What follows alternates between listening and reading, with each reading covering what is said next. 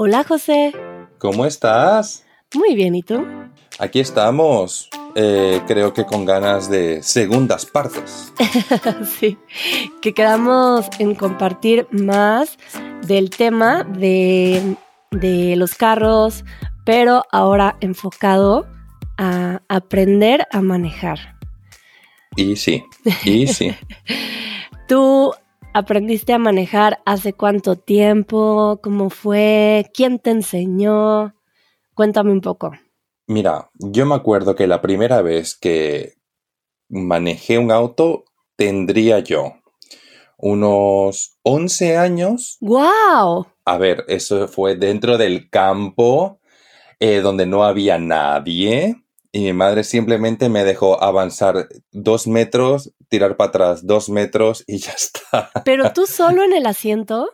Con mi madre al lado, claramente, sí, sí. Bueno, pero no estabas en las piernas de tu madre. No, no, no, no, no. No, no, no, no, no. Eras un niño ya muy alto, seguramente, ¿no? Sí, siempre fui alto, la verdad. Siempre fui bastante grandecito. Eh, me acuerdo una vez que, tomé lecciones de manejar cuando fui a Bolivia de vacaciones, ya viviendo en España, pero no aprendí oficialmente a, a conducir y, bueno, a circular, a sacarme la licencia y todo, hasta que comencé a sacarme la licencia. Esto fue, te podría decir, unos, ¿qué? Unos dos, unos dos, dos, tres años. Ah, poco tiempo. Pero, ¿desde qué edad puedes sacar una licencia? 18, ¿no? 18, con 18 años. Y creo que hay un permiso previo que puedes sacar, según yo, cuando tienes 16, que te dan un permiso de manejar. Seguramente también existe algo así en España, ¿no? En España no, pero en Alemania sí te cuento. Aquí lo que podés hacer con 16 es sacarte una licencia para eh, conducir motos pequeñitas, motos que no son de alta potencia. Ah. Sí, sí, sí, sí o como el carrito de golf, que luego veo en, fraccionamientos en México o en pequeños pueblos que pasa que ves a niños de 13 años, 14, manejando carritos de golf a la tienda, por ejemplo. Madre mía, pero qué conveniente, ¿eh? Muy conveniente, muy conveniente. ¿Vos a qué edad comenzaste a manejar? ¿O a qué edad aprendiste? Yo a los 18. A los 18. Creo que no aprendí en lo absoluto antes. A lo mejor cuando me subía al carro con mi madre, pues em, me enseñaba hablando ciertas cosas. Como, ah, bueno, esto es el clutch y voy a cambiar de velocidad o teníamos ese tipo de conversaciones, pero nunca practicamos o por lo menos no lo recuerdo. Y a los 18 años mm, me regalaron un carro. Em, era el regalo de 18 años. Y yo no sabía manejar. Entonces me trajeron el carro a casa y aprendí a manejar en mi carro. Entonces yo vivía en una cerrada, en un fraccionamiento muy tranquilo y entonces hacía prácticas de hacerme para adelante, y echarme en reversa, para atrás y para adelante de nuevo. Y practicaba mucho estacionándome. Me ponía retos como me voy a estacionar de aquí a acá. Entonces avanzaba un poco y luego me volví a estacionar. y después de un par de días, pues ya le decía a mi mamá que ya había practicado algo y que si ahora me acompañaba a la tienda. Entonces avanzaba un poco más a la tienda y así poco a poco. Bueno, ahora al súper, que ya estaba más lejos. Y ahora mm, un poco más lejos. Y poco a poco ya me fui metiendo al tráfico, a la carretera. Y recuerdo que fue bastante rápido. Que igual y suena muy responsable, pero ¿sabes qué creo que te ayuda mucho a aprender a manejar? El Nintendo. Bueno, esa es mi idea. No sé por qué, pero creo que te da una noción motriz y de espacio y de... O sea, yo creo que yo tenía cierta práctica de, de cómo funcionaba un carro por una especie de realidad virtual. No sé por qué. Entonces creo que fue bastante rápido. Claro que era automático. Esto es automático. Y después tuve un segundo aprendizaje ya más tarde. Pero bueno, no sé qué opinas tú de esto del Nintendo. Eh, yo lo que creo es que Nintendo te enseña que puedes lanzar caparazones azules con alas y que funcionan como bombas y, no, o sea, si no estás en una carrera, honestamente le dará a la primera persona que esté conduciendo, no lo sé. Y también te enseñan los peligros de echar una cáscara de plátano al, al, suelo. Pero no, no, no. Eh, creo yo que te ayuda un poco a...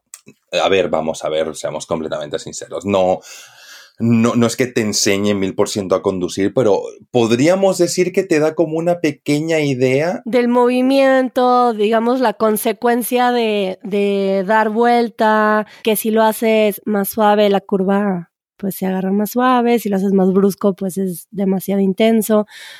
O sea, no estoy diciendo de que alguien que juegue Nintendo pueda enseguida manejar, pero sí creo que te da una pequeña base para que no te subas en cero.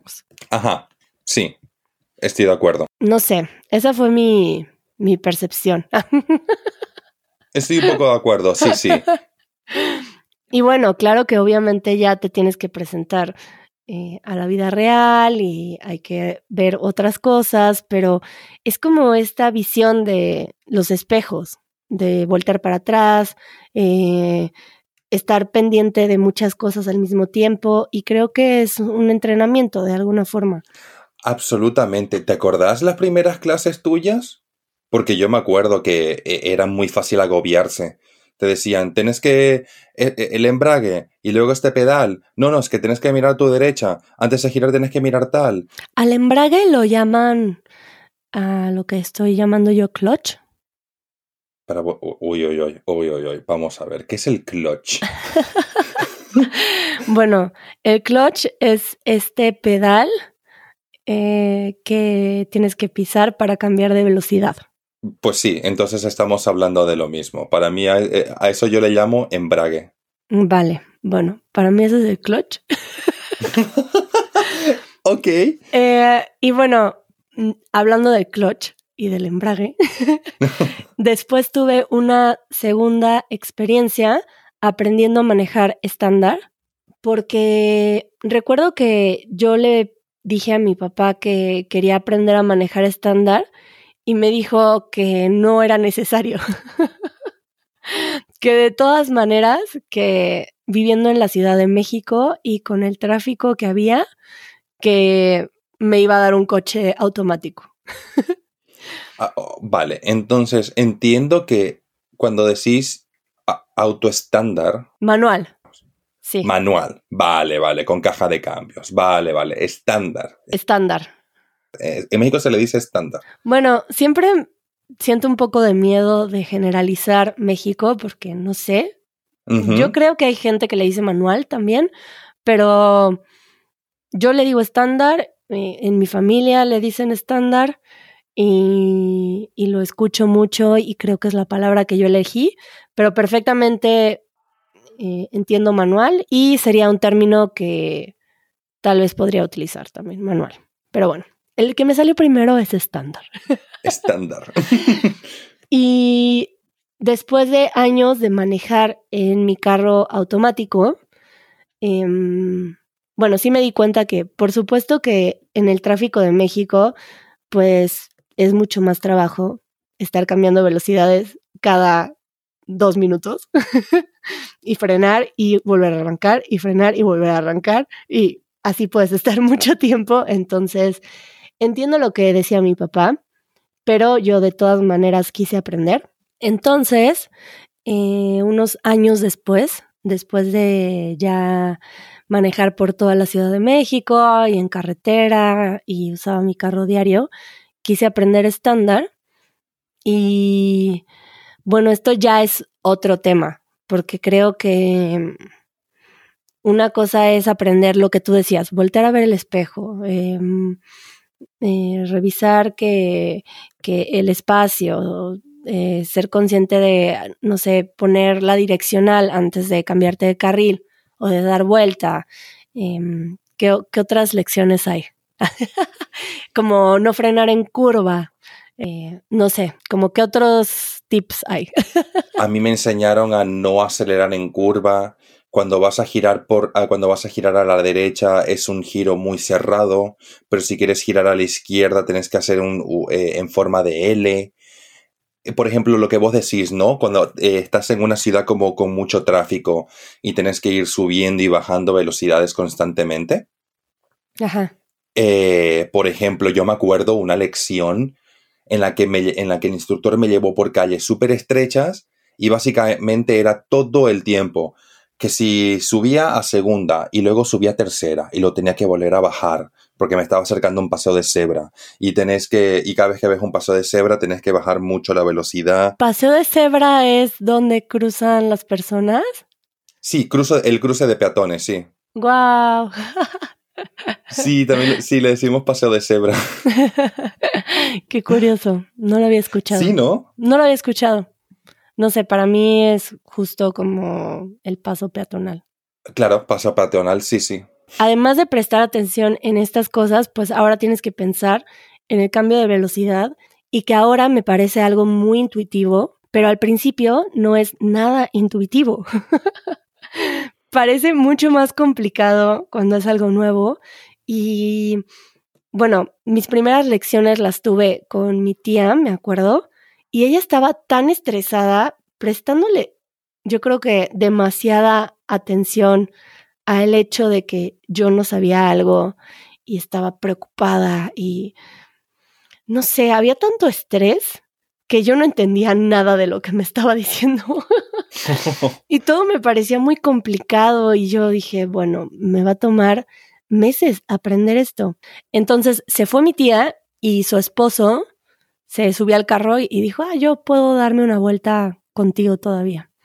Y él me explicó algo que me hizo cambiar toda esta dificultad que tenía en mi mente, porque me explicó que era como en la bicicleta. Y me explicó algo muy físico. Me dijo, bueno, cuando hay un cambio de bicicleta, eh, pues lo que pasa es que hay estos engranes que se separan para permitir que entren en otro. Ajá. Me dijo, es lo mismo en un carro. El clutch o el, ¿cómo, cómo lo llamas? El em, embrague. El embrague, eh, que funciona para permitir que se cambie la velocidad.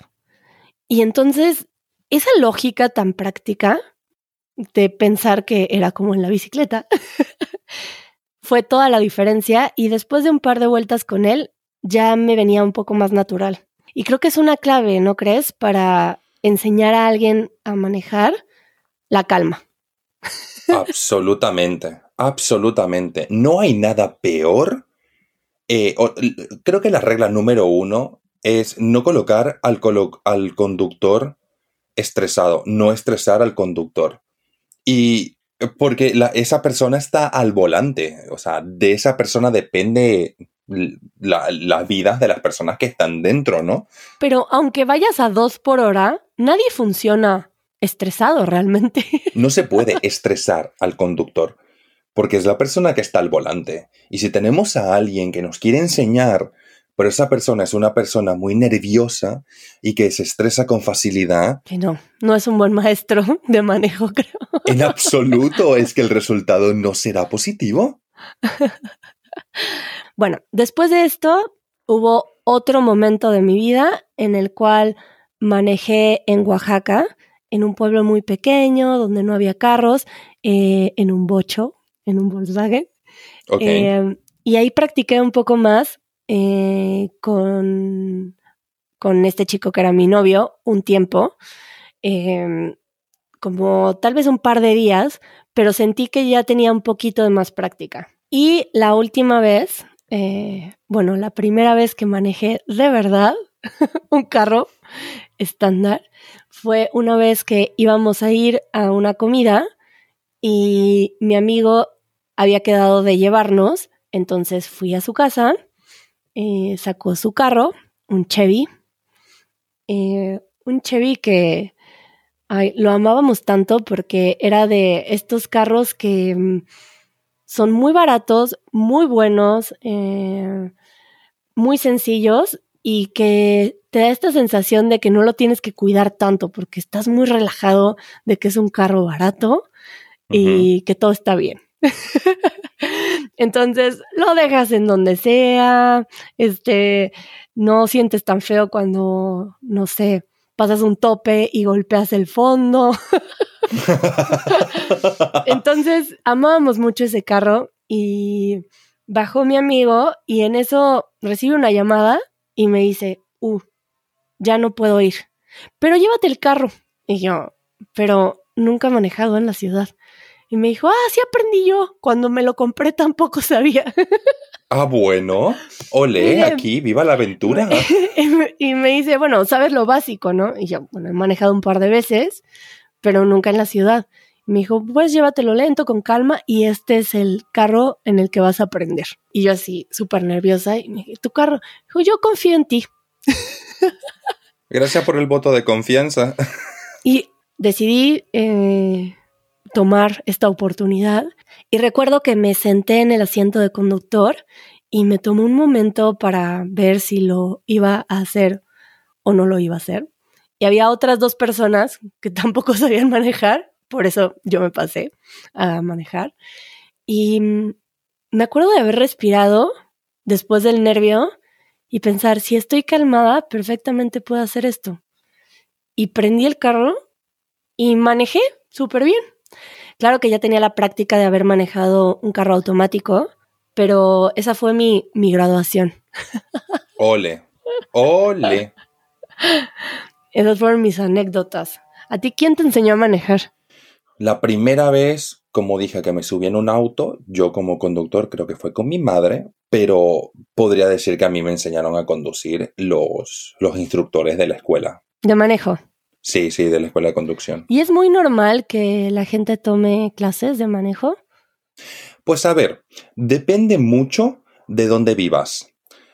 Yo la percepción que tengo y por lo que a mí me han, me han explicado es que aquí en Barcelona es muy, es muy costoso y es muy difícil mantener un auto porque tenés que pagar el estacionamiento, tenés que pagar la plaza de estacionamiento, eh, conducir por Barcelona eh, es bastante, es muy problemático ah, porque hay también, como vos decís, calles muy pequeñas, hay, hay lugares que son más, más concurridos ah, y puede ser honestamente todo un drama. Eh, además que cada vez más, bueno, esto siempre se ha visto, que en Barcelona pues la verdad es una ciudad que está hecha para motos, entonces la mayoría de gente utiliza la motocicleta, la verdad. Y también tenemos un sistema de transporte público muy eficiente. Entonces, la gente que se saca el carnet de conducir a los 18, que vive en Barcelona, eh, es, no, es que tenga nada de malo, pero ah, posiblemente lo hacen para poder utilizar el auto de sus padres, para poder viajar o hacer un pequeño viaje con los amigos o irse al pueblo. Ahora, la gente de pueblo, eso es otra historia, porque normalmente, claro, eh, la gente que vive en pueblos, pues para moverse de un pueblo al otro, el, el transporte público a veces es bastante complicado, a veces solamente hay un bus que pasa cada dos horas o así. Entonces, mucha gente allá eh, a ellos les surge tener un auto y les surge sacar el carnet de conducir. Entonces mucha gente de pueblo a los 18 ya tienen un auto. Porque además también los pueblos como son un poco más pequeños, entonces no hay tantos autos. Entonces conducir por ahí no es mucho problema, es mucho más tranquilo, la verdad. Y para moverte de, de pueblo en pueblo, pues sí o sí tienes que tener un auto, te da mucha más libertad. Pero conducir en Barcelona, madre mía, un caos. Claro, depende de dónde vives. Por ejemplo, cuando paso tiempo en Berlín, no me imagino tener un carro ahí, creo. Yo creo que me volvería loco. eh, sí, de por sí andar en bicicleta me parece que pues es complicado cuando no estás acostumbrado en cuestión de tráfico. eh, no sé, en un carro. Y cuando no es necesario, si tienes transporte público, bicicleta, bueno, solo que muevas muchas cosas. Por ejemplo, mis amigos que son artistas, que cargan cosas, ¿no? Claro. Y para eso, pues compartir un carro, ¿no? Tomarlo de vez en cuando y ya. sí, pero yo crecí también a las afueras. Por ejemplo, en el fraccionamiento en donde yo vivía cuando aprendí a manejar, eh, para salir de mi casa a la entrada del fraccionamiento eran 15 minutos en carro y no hay transporte interno. Wow. Entonces, cuando vives a las afueras y no está accesible el transporte público, pues claro, eh, pues por eso me regalaron un carro, porque sí, eh, también estar llevando a tres hijas a todos lados tampoco estaba muy fácil. no, la verdad es que no, la verdad es que no. Pero hablando también, por ejemplo, de eh, innovaciones, por así decirlo, yo aprendí a conducir ya con GPS en el auto. Claro, aprender a moverte. Pero bueno, antes de seguir hablando de este tema, hacemos la pausa para hablar del patrocinador de este episodio que es LingoPie.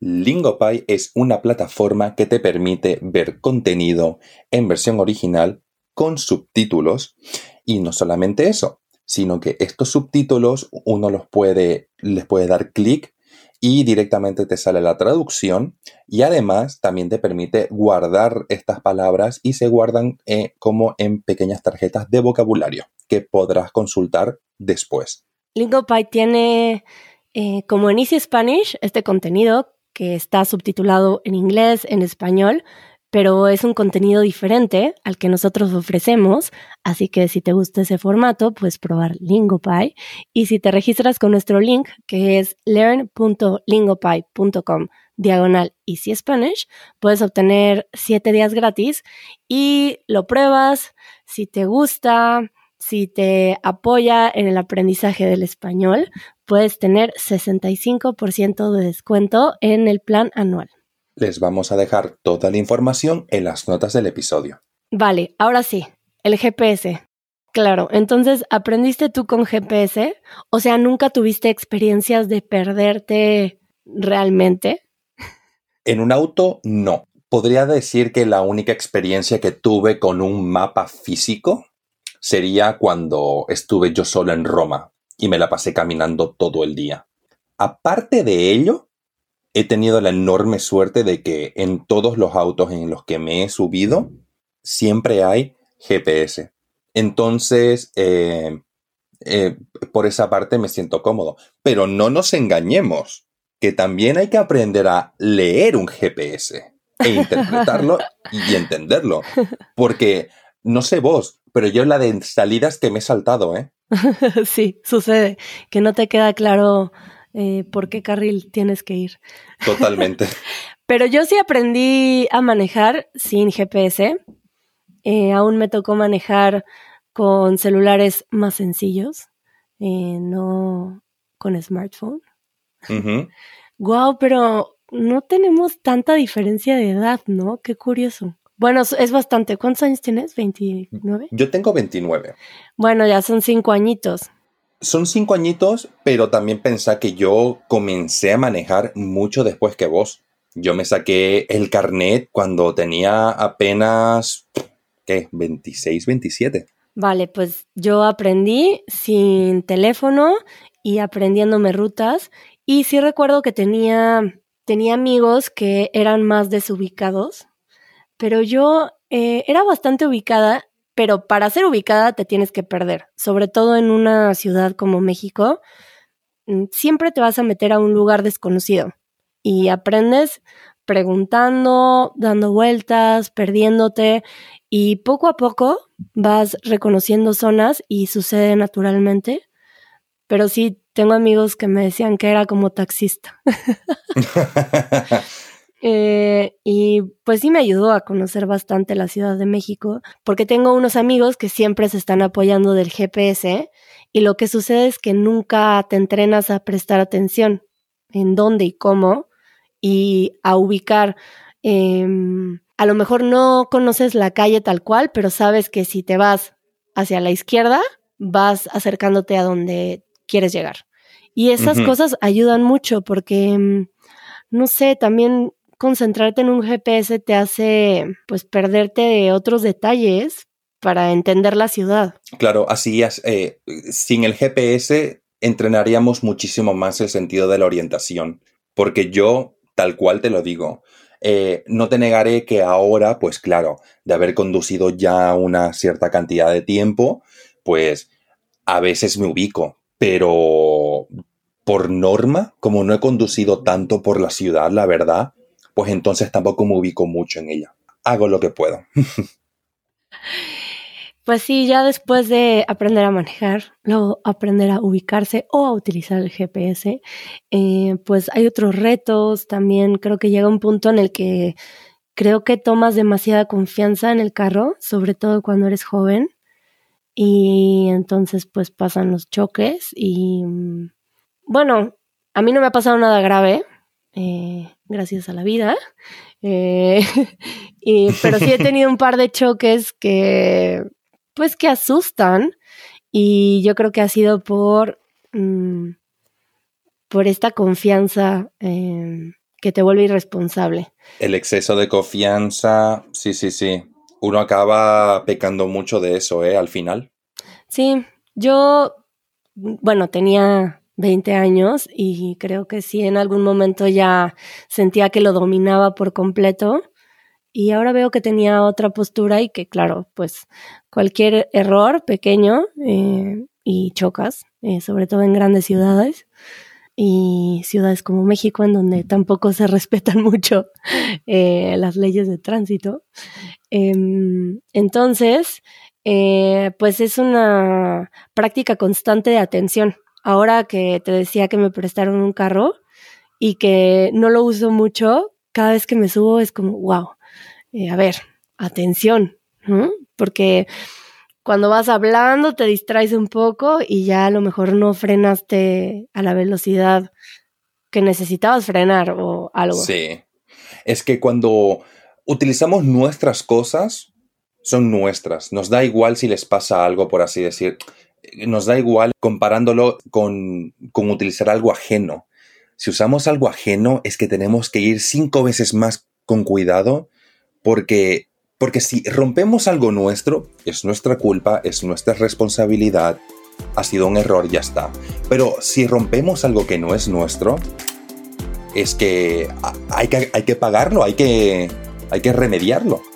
Entonces, es normal que vayas con una cierta cautela. Pero bueno, creo que ahora hemos hablado mucho de este tema y es tiempo de parar, José. Ya nos pasamos.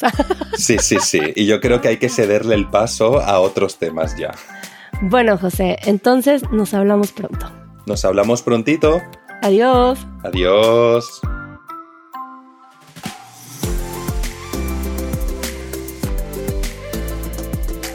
Esto fue el podcast de Easy Spanish.